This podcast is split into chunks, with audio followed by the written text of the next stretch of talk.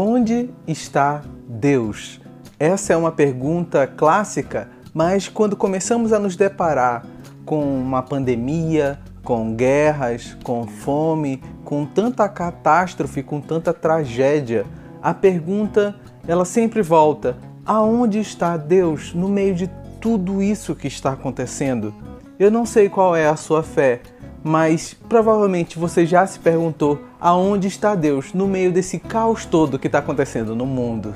E eu quero conversar com você sobre um Deus amoroso, mesmo diante de tudo desmoronando no mundo.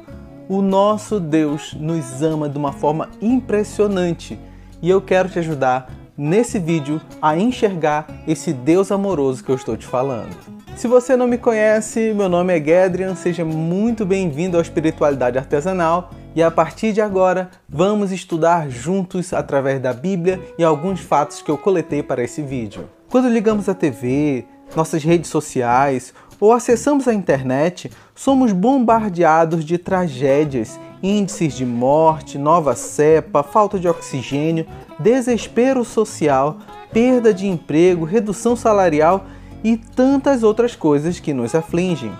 No meio de todo um caos, onde está Deus?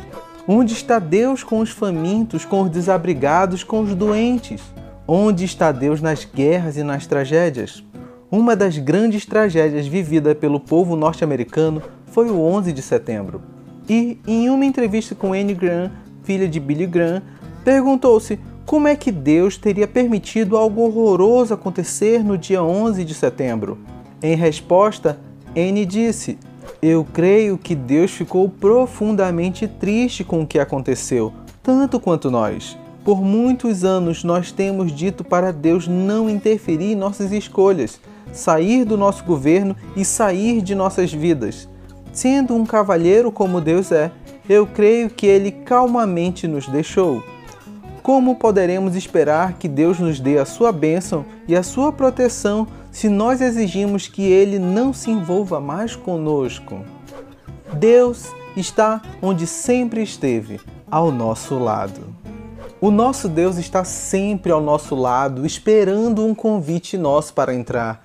Apocalipse 3:20 diz: Eis que estou à porta e bato. Se você abrir a porta, eu entrarei e cearei com ele e ele comigo. É um cavalheirismo Deus não é um invasor, Deus não é um ladrão.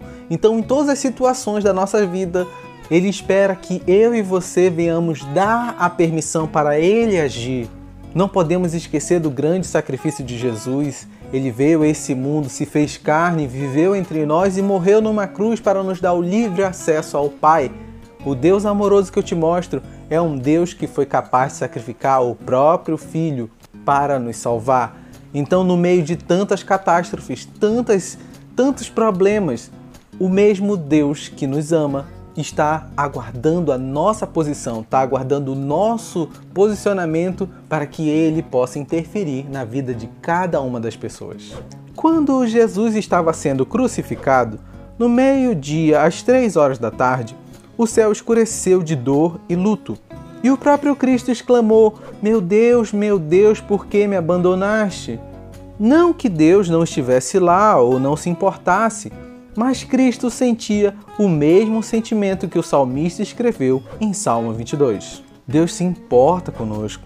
Tanto é o Deus Emanuel e que nos enviou o Espírito Consolador. Deus nunca abandonou a humanidade, pelo contrário, ele veio ao mundo ao nosso resgate. Deus continua sendo Deus Todo-Poderoso, fiel, amoroso e justo, mesmo quando não conseguirmos entender os seus propósitos e vontade. Lá no início da humanidade, nós decidimos viver por conta própria, sabendo do bem e do mal, tomando nossas decisões. Esse foi o primeiro erro, mas uma permissão de Deus para que o ser humano vivesse por conta própria. Mas o nosso Pai está sempre ao nosso lado. Ele não interfere, essas ações são humanas. A maioria das ações negativas que nós percebemos são humanas, são consequências dos nossos erros. O pecado do ser humano trouxe uma degradação a tudo ao nosso redor, tanto em nós, nos nossos relacionamentos, quanto no mundo onde vivemos. O nosso pecado ele gera essa degradação, mas Deus está sempre ao seu lado Ele nunca vai lhe deixar, lhe abandonar, não importa o caos, a situação. E Deus quer lhe usar para levá-lo a outras pessoas. Aonde tem fome, Deus pode tocar o seu coração, que você tem um pouco mais e dividir com quem não tem. Aonde tem guerra, você, como filho de Deus, pode ser o pacificador que vai levar a paz. Deus quer usar cada um de nós para levá-lo adiante, para que o mundo veja que somos sal e luz, porque Ele é esse sal e essa luz dentro de nós que resplandece em todo o mundo. Aonde está Deus? Deus está onde sempre esteve, ao nosso lado. Muito obrigado por ter assistido esse vídeo até aqui. Eu torço que ele tenha lhe abençoado, tenha edificado a sua vida. Não deixe de curtir o vídeo. Quando você curte, você ajuda muito o canal. Não deixe de compartilhar com seus amigos e não deixe de assinar o canal. Toda semana estamos por aqui para lhe trazer uma palavra edificante, trazer alguma mensagem que vai somar na tua vida.